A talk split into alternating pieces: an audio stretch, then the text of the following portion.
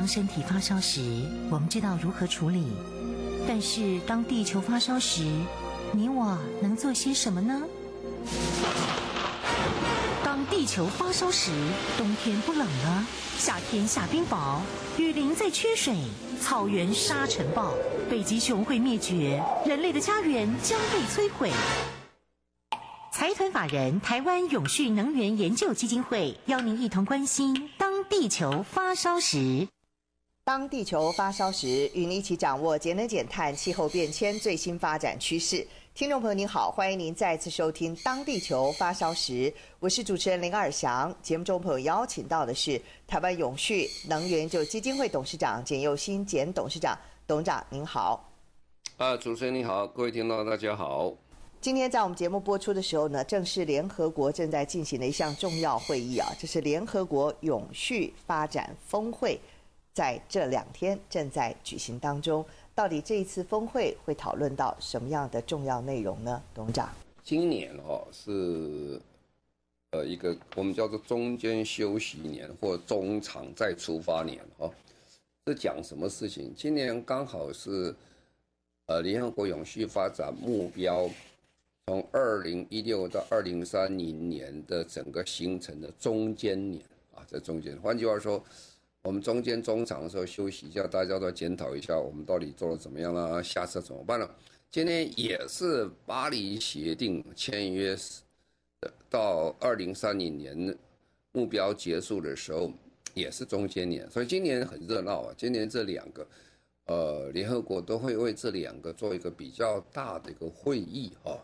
那在联合国永续发展目标的时候，它就会。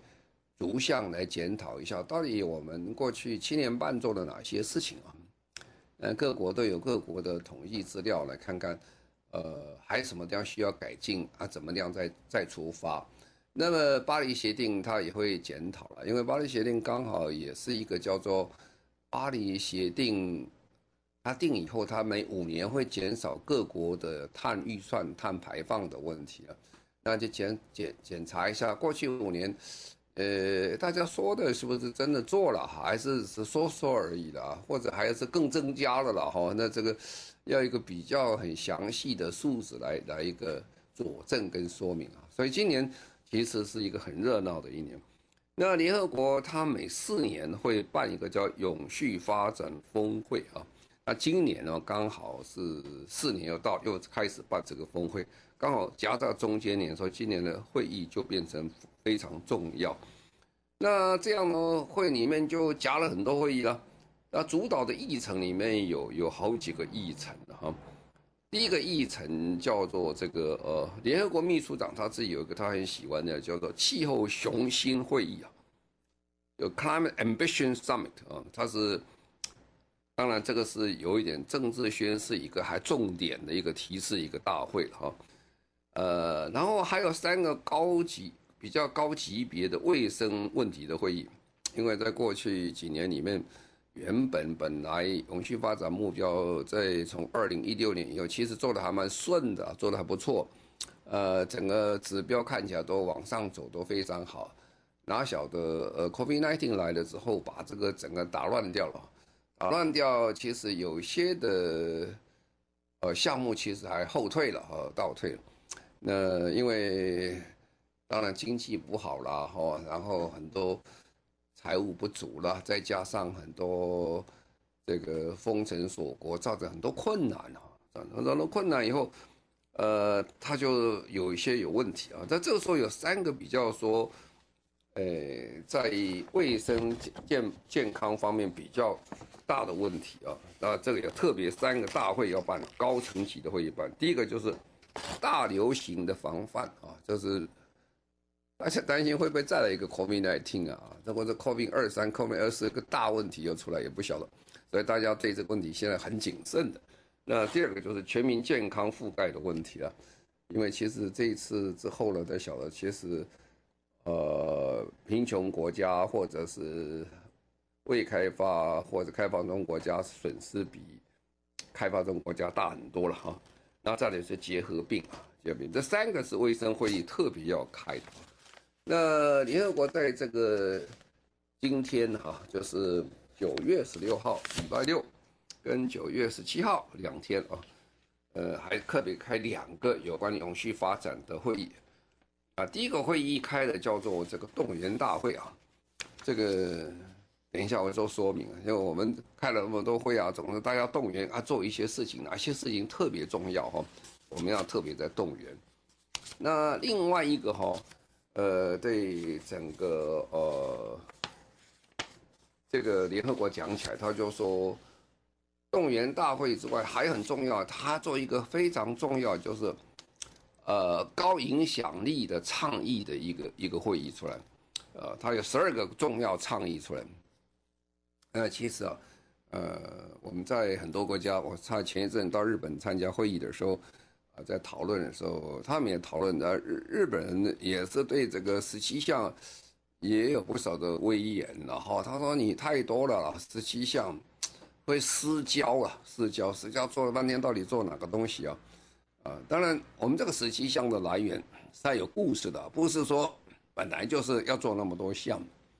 本来我们在啊，联合国在公元两千年有个千禧年永续发展目标叫 MDG 哈，千禧年的永续发展目标其实只有八项呢，八项大部分都着重在哪里？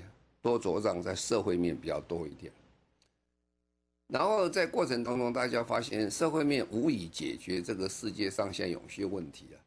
我们讲 ESG 嘛，哈光 S 是不足的啦，S 讲社会面比较多。那 E 呢？E 是讲这个环环境面哈，那 G 是讲治理面啊。当然，治理面现在其实世界上的治理并不太那么的理想了啊。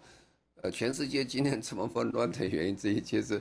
我们旧的治理制度出了非常多的问题，所以才会产生说天下大乱哦，呃，常常很多国家动乱，还有战争等等啊。我们所有的危机的产生，都是原来的治理的这个架构出了问题，才会产生危机的，或者你原来没有想到会产生问题。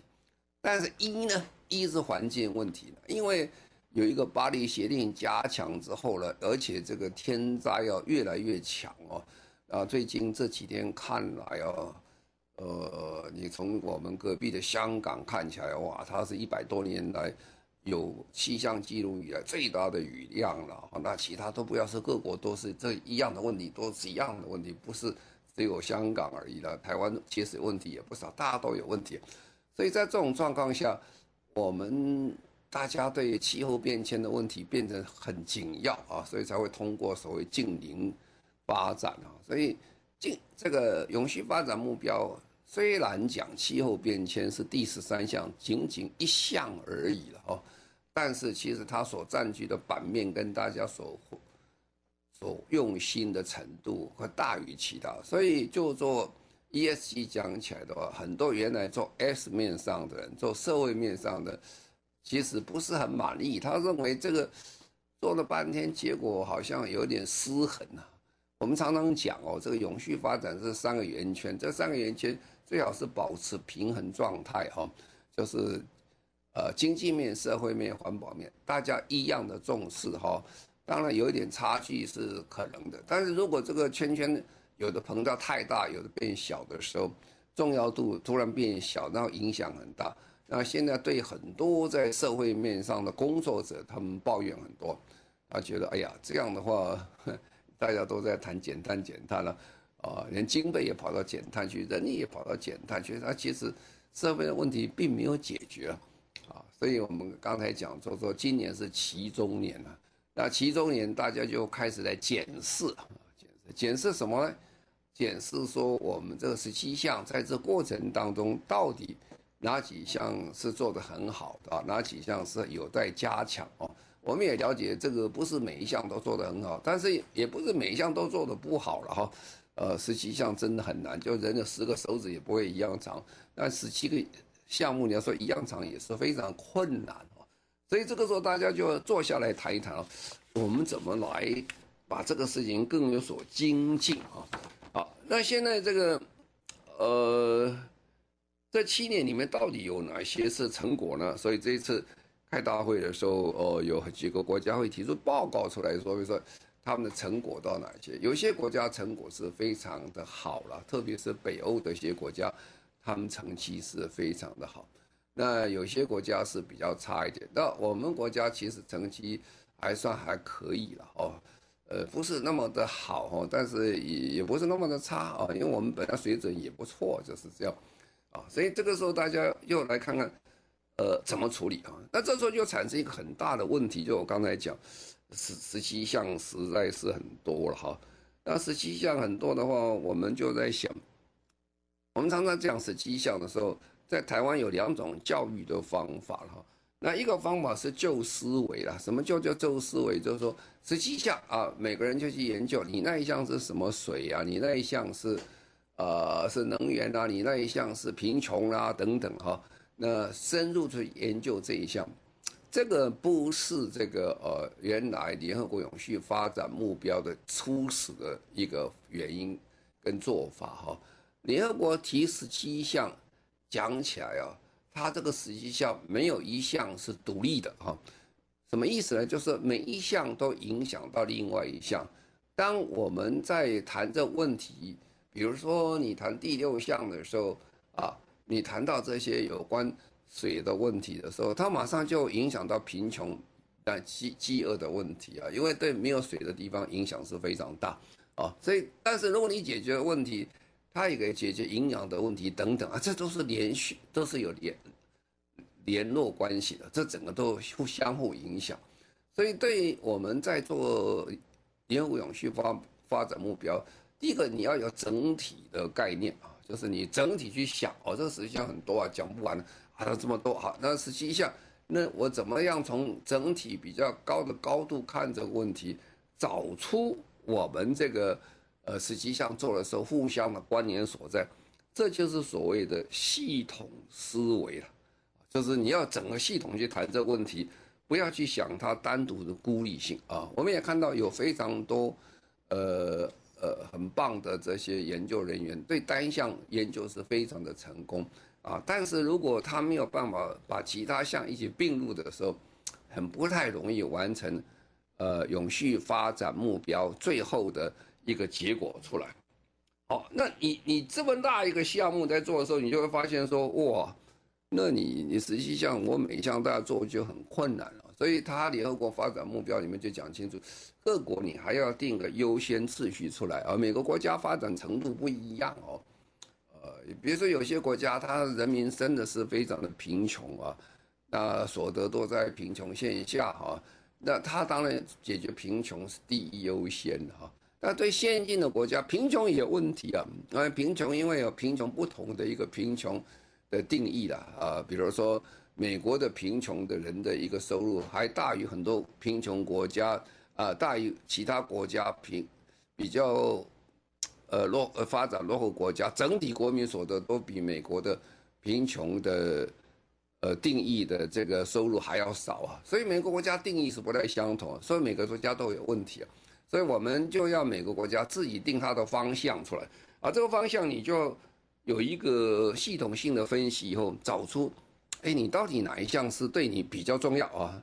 那就要排出来，排出来以后，你要权衡一下，因为十七项。其实有相辅相成的地方，但是也有互相排挤的地方哈。有些项目你做了以后会排挤其他项目，而不是说你实际上每做一项你就一定都对整整个呃国家会有帮忙。你可能做这一项会影响那一项。最简单就一个预算排挤就是不得了的事情。本来你把这个经费放在。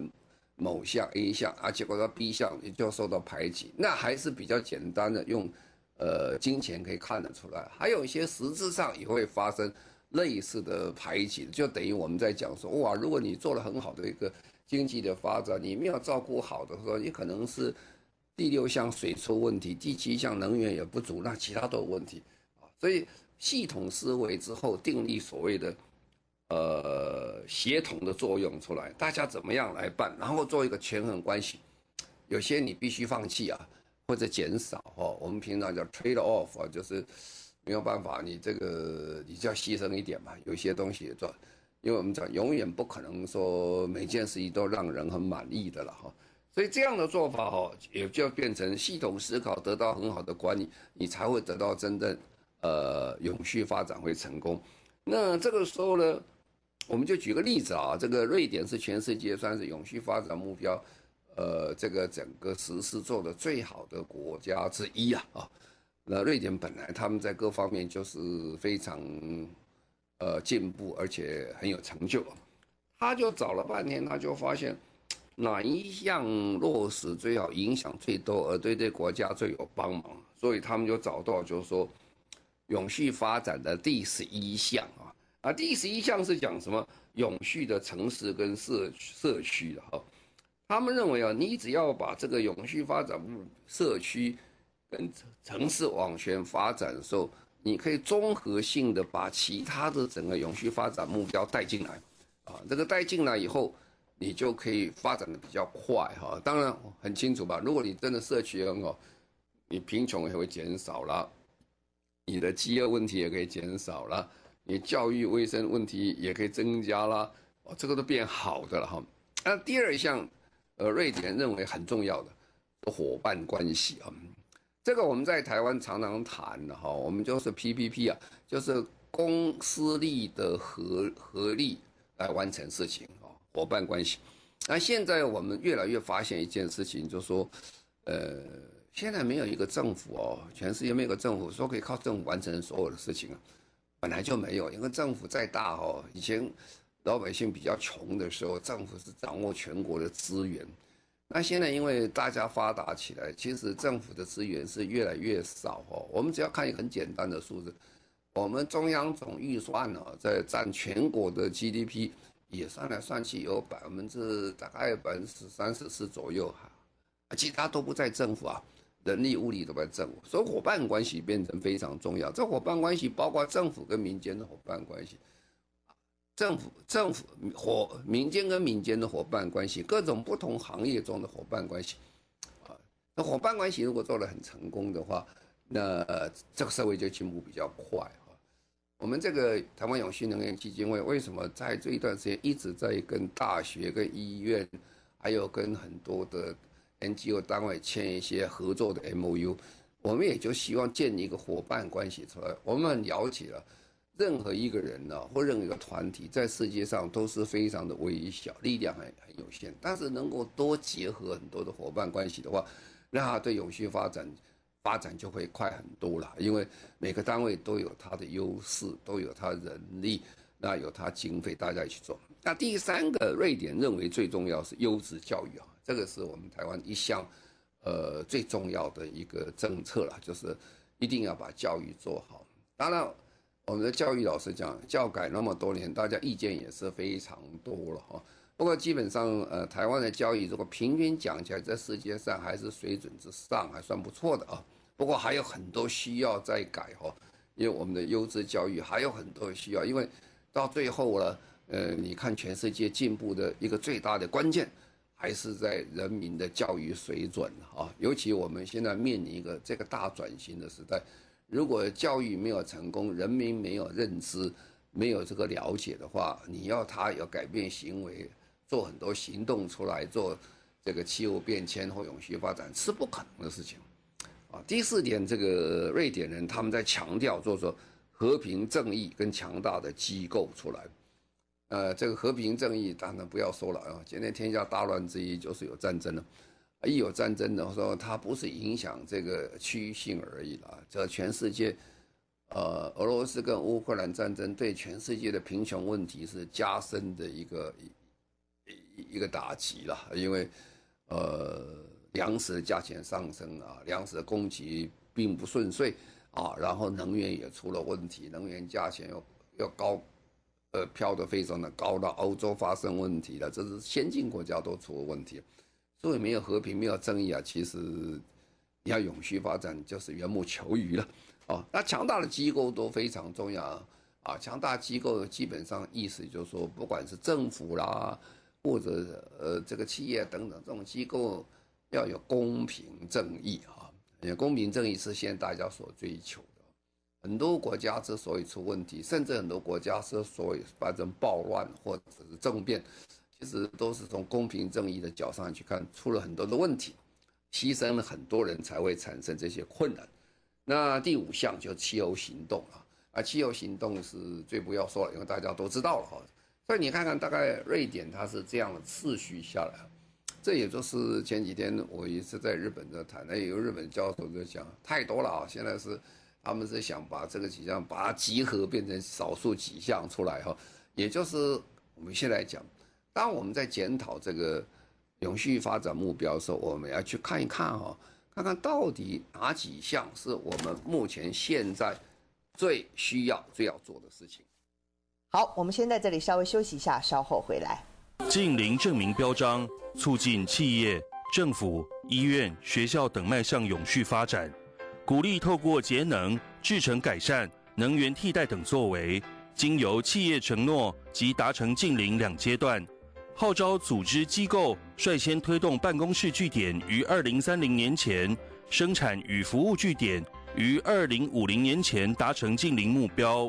详情上网搜寻“净零行动联盟”。您现在所收听的节目中广新闻网《当地球发烧时》，我是主持人林尔祥。节目中朋友邀请到的是台湾永续能源就基金会董事长简又新简董事长。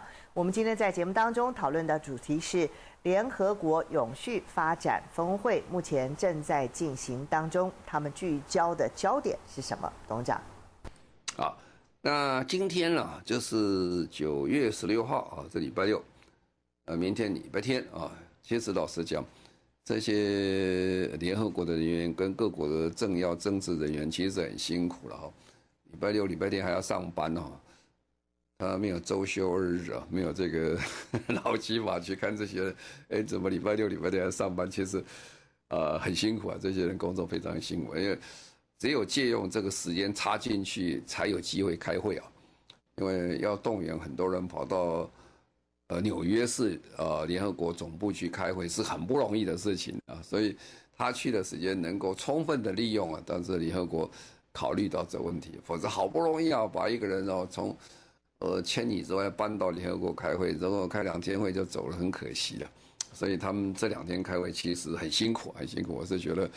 呃，整个很多人还是为这个地球永续发展不断的在努力，我们给他最大的敬意啊。那这几天呢，在开会的时候，它很重要，就是说有两个比较大的会要谈什么事情呢？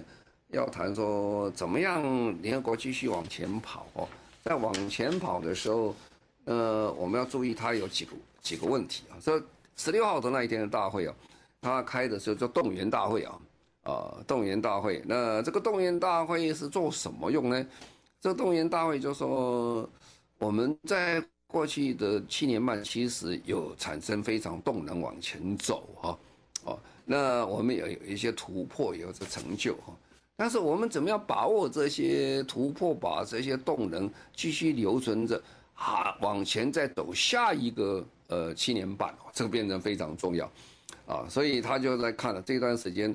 我们就找些这个联合国就找联合国大会就找了一些，诶，人来开会。这里面的人开会的包括所有利害关系者啦，还有这个联合国的会员呐，还有联合国相关所有的组织的这些啊成员们，大家一起来开了哈。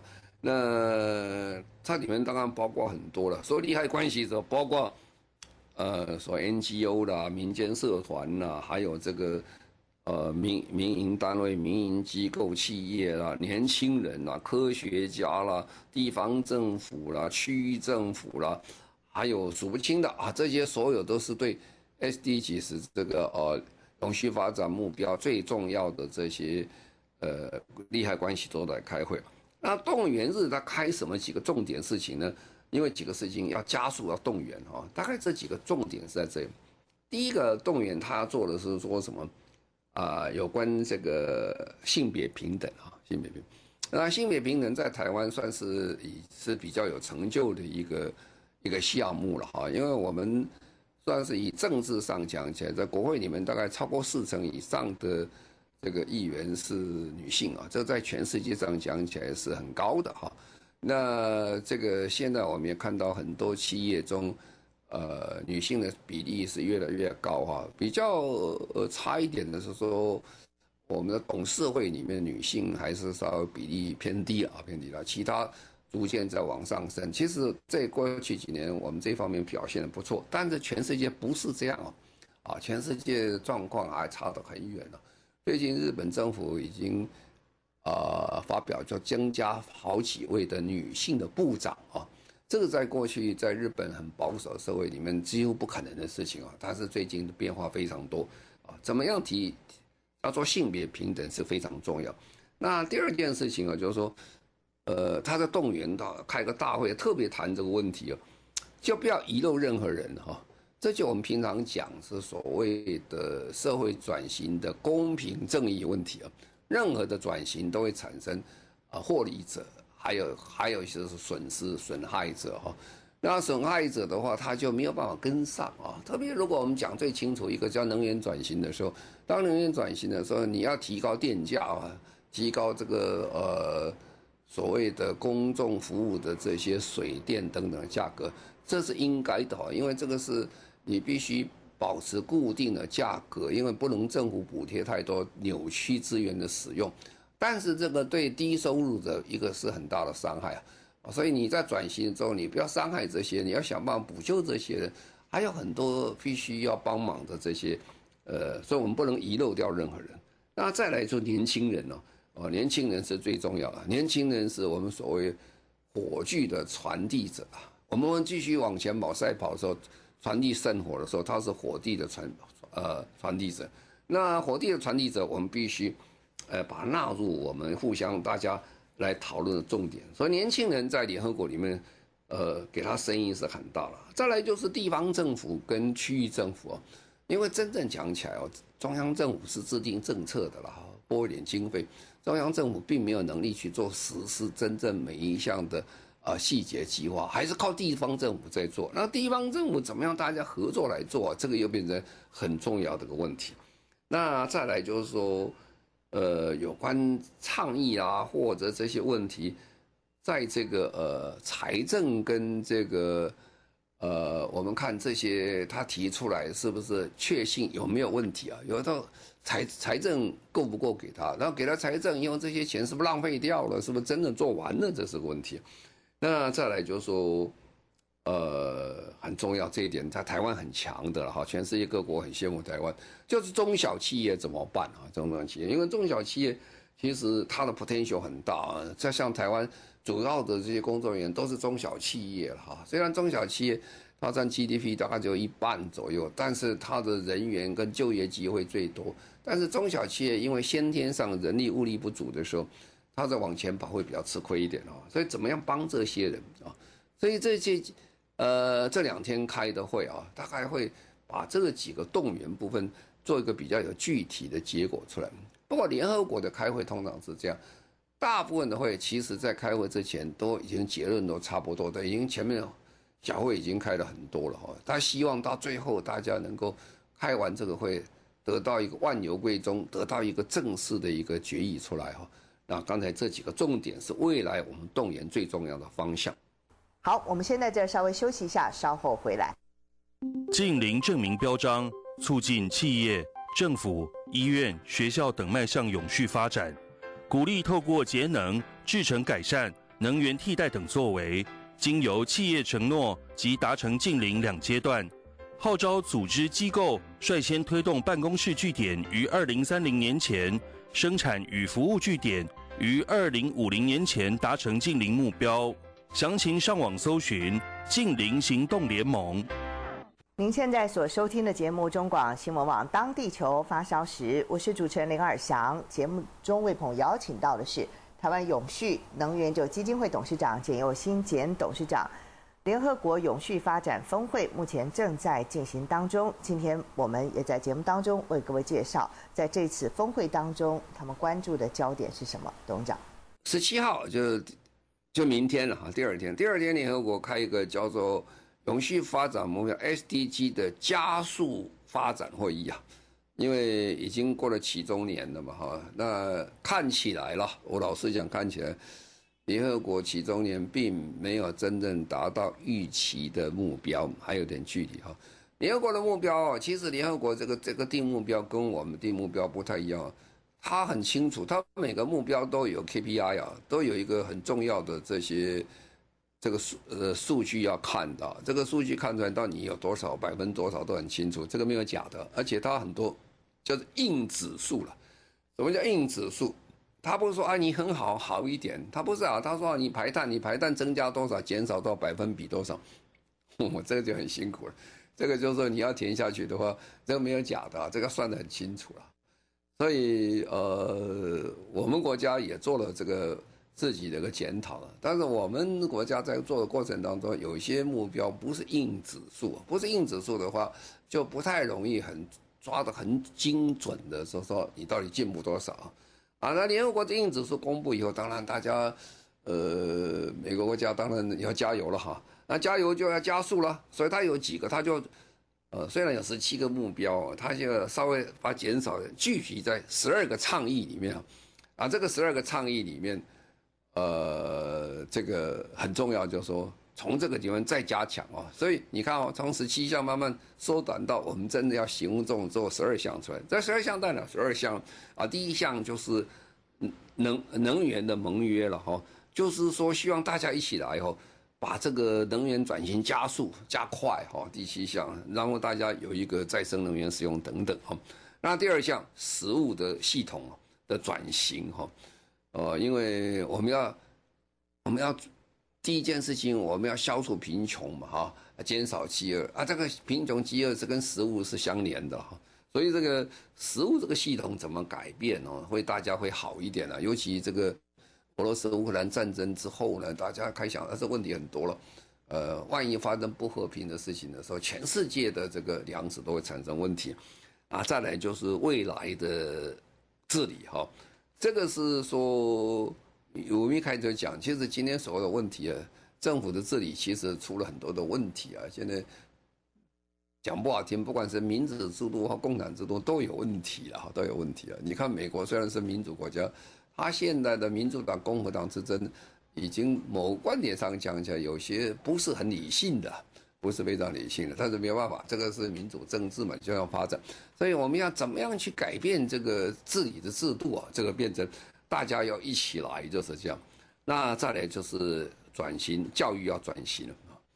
那我记得，呃，教宗曾经讲啊，唯有把我们改变教育，我们才能改变世界哈。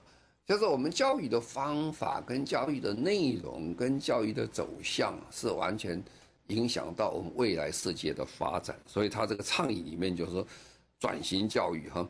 再来就是。要这个转型这个贸易制度哈，知道吗贸易现在 WTO 已经逐渐变成大家呃蛮诟病的了哈，每个国家都指对方啊，你破坏 WTO 的原则啊等等了，所以它还需要再改变哈。但是现在世界上呃 WTO 是全世界性的，像区域性的很多的这些呃协定也都在签呢啊，怎么样改变更好的一个呃贸易出来？那再来就是说，二零三零年哈，这个地方政府怎么样去推动这些工作？因为我一直强调一点，呃，真正在动手的都是地方政府啊，中央政府是政策加上经费，还有这些呃资源的使用啊，政策这地方政府在实施，怎么让地方政府更有效率啊，更成功，这是变得很重要。那再来就是有关。电力的使用，再来就是怎么样不要破坏大自然的状况下，利用大自然呢，可以增加你的这个经济的一个发展出来啊，这是我们生物多样性变成个非常重要的角色。呃，那再来就是说有哪些是重点呢？我们要特别注意。但这边重点我们注意的话，聚光灯要聚焦，就是说这世界上妇女跟儿童受侵害的很多了，所以要特别重视。再来就是所谓的，呃，数位化哈，数位化大家是不是能够大家一起享用数位化，加速数位化进行，然后再给一些比较长期的这些永续发展目标经费财务上支持，啊，那大概十二项啊，十二十二项里面，大概希望在这一次开会里面有得到比较具体的结论，再往前走啊。总而言之，今天呢刚好是这个呃永续发展目标期中年呢，也算期中日，中间呢。那我们回顾过去，展望将来，我们希望联合国这次开会啊，能够对未来世界上有更好的一个发展。